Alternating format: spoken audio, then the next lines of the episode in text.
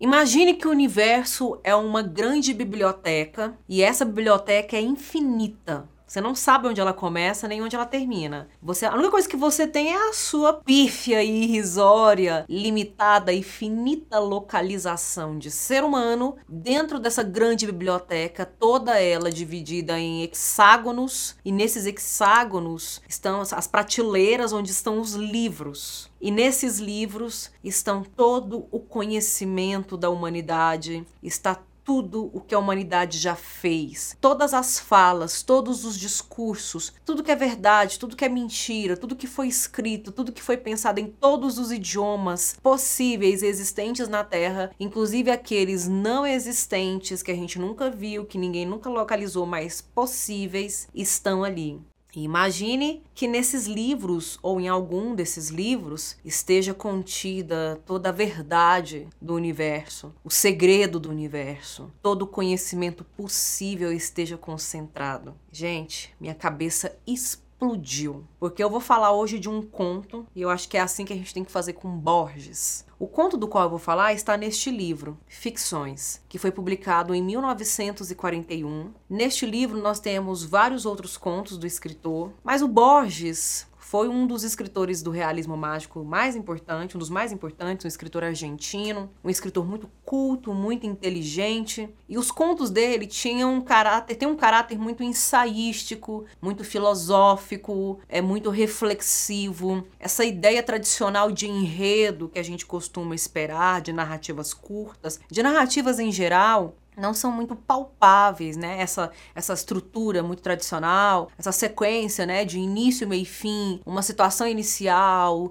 aí vem um conflito, aí esse conflito se agrava até chegar um clímax e depois vem o desfecho. Toda essa história que é muito típica das narrativas tradicionais, a gente não percebe, não é muito comum aparecer em, em Borges. Em Borges a gente tem mais um texto de caráter jornalístico, é como se ele fizesse um recorte de, do cotidiano, ou recorte de uma matéria, de uma reportagem, e nos desse esse fragmento a conhecer em suas narrativas. O Borges, assim como Gabriel Garcia Marques, como Julio Cortázar, como Juan Rufo, é um dos nomes mais proeminentes da literatura latino-americana da literatura do realismo mágico, né? Então, essas situações muito inusitadas, esse, com, com, camadas e mais camadas de fantasia, de elementos sobrenaturais, de elementos que não pertencem à nossa realidade, né? À nossa concretude, são elementos aos quais ele recorre muito, né? Dos quais ele lança muito mão dentro dos seus textos. Só que diferente do Gabriel Garcia Marques e do Julio Cortázar, por exemplo, em que esses acontecimentos às, às vezes até provocam uma certa ruptura com a realidade, e aí depois os personagens se envolvem, né? Porque o acontecimento inusitado, insólito,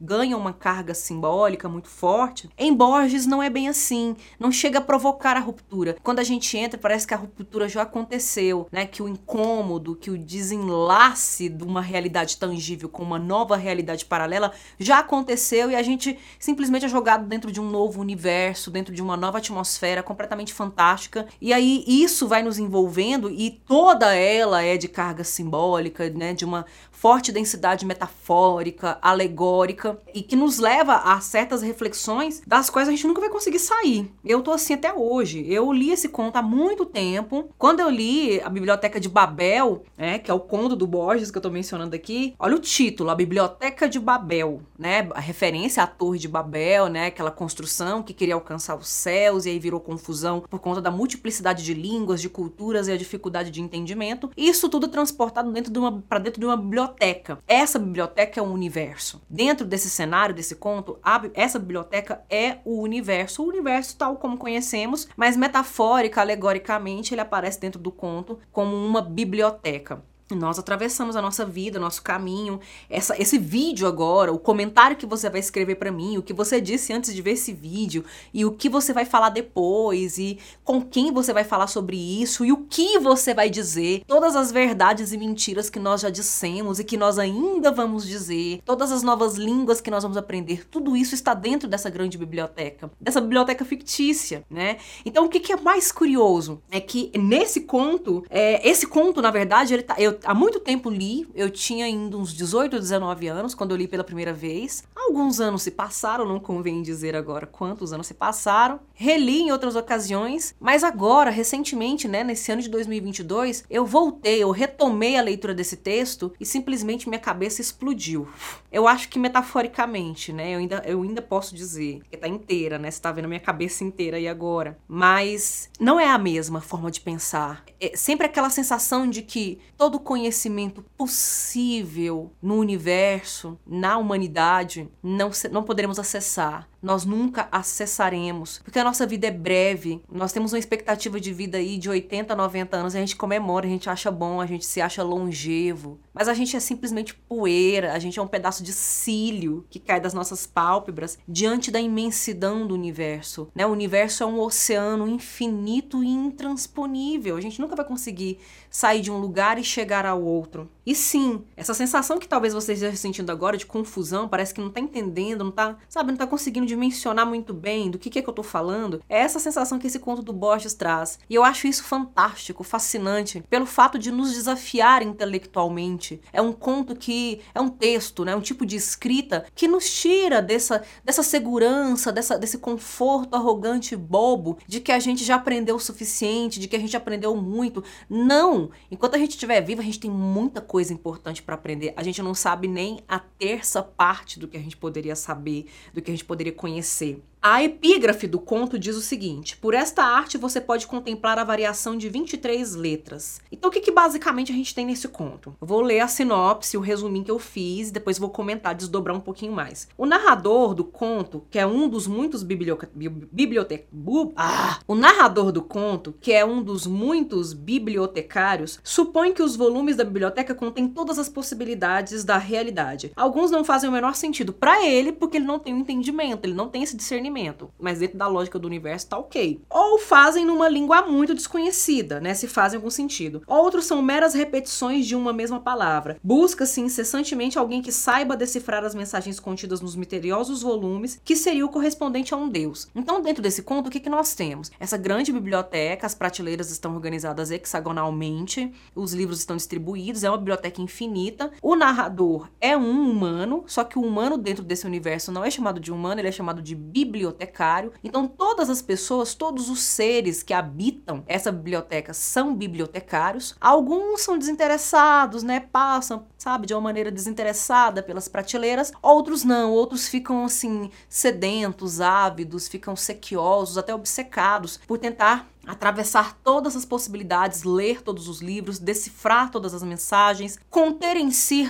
em si todo o conhecimento, né? Conseguir abarcar em si todo o conhecimento. O único que conseguiria ter o entendimento do que há de mais insólito, mais enigmático e indecifrável nesses livros seria elevado ao patamar de Deus. Sairia do lugar de humano, bibliotecário, e alcançaria o patamar de Deus. Ele seria uma espécie de guia espiritual, né? De intérprete espiritual. Essa biblioteca é dividida em um número indefinido, talvez infinito, de hexágonos, e neles estão livros com todas as combinações possíveis de letras, vírgulas, ponto final e espaço. Então essa é outra coisa interessante. Por isso que a epígrafe fala, né, que por esta arte você pode contemplar a variação das 23 letras. As 23 letras que nós temos no nosso alfabeto, do A ao Z, excetuando o K, o Y e o W, né, todas as outras letras, as 23 letras do nosso alfabeto, com as suas várias combinações possíveis, levando em consideração também combinada as 23 letras com espaços, vírgulas e ponto final. É a única coisa que tem. É, é essas são as possibilidades de escritas dentro do texto. Aí a gente teria até que dar uma brincada lá na matemática também, né? Fazer alguns processos de análise combinatória para a gente chegar a algum número possível, né? Dentro de todas essas possíveis combinações. Mas dentro da narrativa que a gente tem, a gente tem esse, essa infinitude. Todas as possibilidades da linguagem estão nos livros, todas as verdades e as mentiras estão nos livros. O sentido da vida, o segredo do universo, as fake news mais bizarras,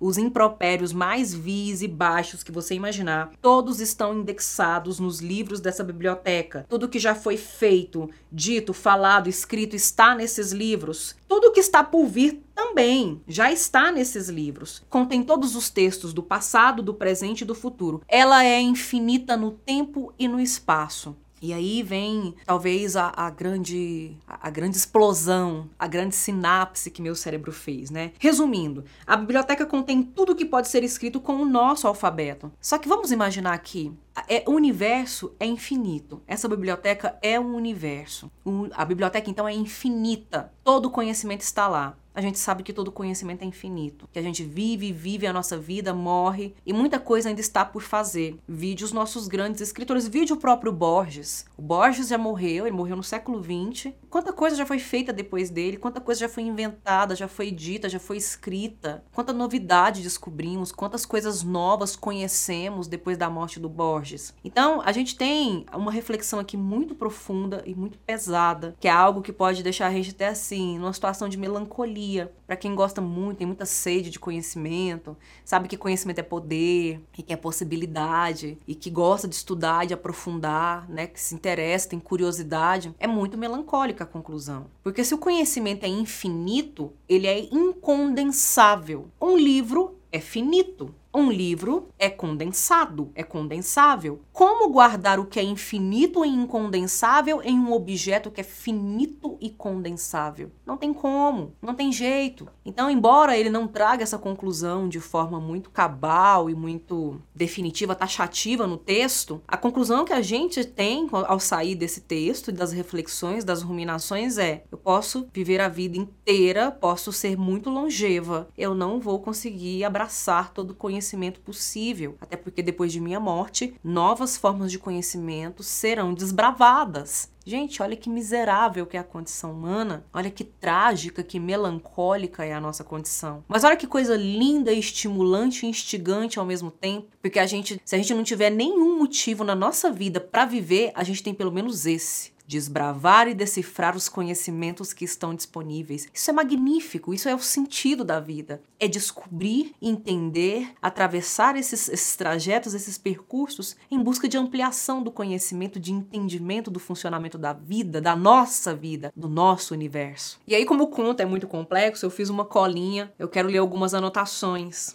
só para acrescentar algumas das minhas reflexões. No conto de Borges, a espécie humana gastou suas gerações devassando o labirinto de livros em busca de verdades universais. E aí uma coisa que é interessante, porque muitos ficaram muito sequiosos, né? Muitos bibliotecários ficaram sequiosos de desbravar esse conhecimento, mas morreram nessa empreitada e não conseguiram concluir. E aí o narrador fala que em algumas prateleiras, alguns livros são bastante caóticos, não parece não ter uma organização. Ele fala que não vê uma linearidade verdade, uma lógica na organização dos livros dentro das prateleiras e, e às vezes a, a combinação de palavras dentro de alguns livros parece muito aleatória. Mas vamos refletir sobre uma outra coisa aqui. Se a biblioteca é infinita, esse narrador que é finito, ele não sabe onde está o começo e nem o fim da biblioteca. Ele nunca vai conseguir atravessar a biblioteca por inteiro. Então, como ele não vai conseguir ter o todo, a totalidade da biblioteca, ele não vai conseguir apreender a lógica de organização dessa biblioteca. Isso significa que, em alguma medida, essa biblioteca tem sim a sua ordem, a sua lógica, a sua organicidade. Só que ela é inapreensível para nós seres humanos mortais e finitos. Olha que coisa mais poderosa, olha que coisa linda que é isso, gente. Quando se proclamou que a biblioteca abarcava todos os livros, a primeira impressão foi de extravagante felicidade, né? Os seres humanos, nossa, a gente tem a possibilidade de descobrir tudo, né? A gente agora tem todas essas informações à mão. Mas essa impressão logo se dissipou. A imensa maioria dos livros só continha uma coleção de letras sem nexo, ou seja, inapreensível para o entendimento desses humanos. E aí, olha só que outra coisa interessante, é um texto de 1941, mas nesse sentido, olha como o texto é atual. É um texto que, em alguma medida, não apresenta nenhuma tecnologia do que nós temos hoje. Eu estou aqui com um tablet na mão, né, um iPad na mão, esse texto foi concebido antes de existir o iPad, antes de existir o Instagram, as redes sociais, mas ele conversa com essa sociedade da informação, da superinformação que nós vivemos. Porque vocês já tiveram a, a, cruel sensação de ficar passando timeline, feed de Instagram, timeline de Facebook? Você percebe que o negócio nunca acaba e que se você ficar lá até você ver tudo o que você tinha para ver, você não vai sair mais do seu celular, a bateria vai acabar, ele vai desligar e você não vai conseguir esgotar o conteúdo, porque essa é a proposta do feed, é ser infinito. Você não vai conseguir abraçar tudo que tem ali. Então, nesse sentido, o texto ele não tem tecnologia alguma, ele é um texto que está no século XX, mas ele é super carregado de tecnologia, que é a tecnologia humana de se adaptar às novas circunstâncias e às novas possibilidades, né? Mesmo desse, dessa época, então, ele conversa muito com esse excesso de informação que a gente tem, que a gente é bombardeado diariamente com uma série de anúncios, propagandas, ofertas, sem falar também nas vidas alheias que a gente fica contemplando e tentando projetar na nossa. E aí, dessa forma, qual foi a conclusão que eu consegui chegar? É que nessa, em alguma medida, né, a partir de toda essa reflexão simbólica que o texto traz, ele acaba sendo também uma reflexão. Ele fala, o, o tema central de A Biblioteca de Babel é sobre a condição humana. A condição humana, como nós somos pequenos diante da grandeza, da infinitude do universo, é como nós nunca saberemos de tudo, nós nunca seremos grandes o suficiente, velhos o suficiente, sábios e maduros o suficiente perante o universo, a gente passa. E mais uma coisa, a gente sai do texto se perguntando: nessa biblioteca estariam as respostas para as maiores angústias da humanidade? Nós conseguiríamos localizar essas respostas? Se fosse fazer, se a gente fosse fazer talvez uma interpretação de caráter mais religioso, será que poderíamos dizer que esse universo, essa grande biblioteca que representa o universo, na verdade estaria nos dizendo que o mundo em que nós vivemos é apenas mais um grande livro escrito por Deus? Ficam essas perguntas aí. O fato é que esse conto, A Biblioteca de Babel, do Borges, é um texto que já provocou exasperação em muita gente. Inclusive em pessoas que trabalham com informática, com com TI, com internet, com tecnologia, com dados. Eu vou deixar aqui para vocês na descrição um link que leva vocês para um site que tentou simular, que tenta simular a biblioteca de Babel.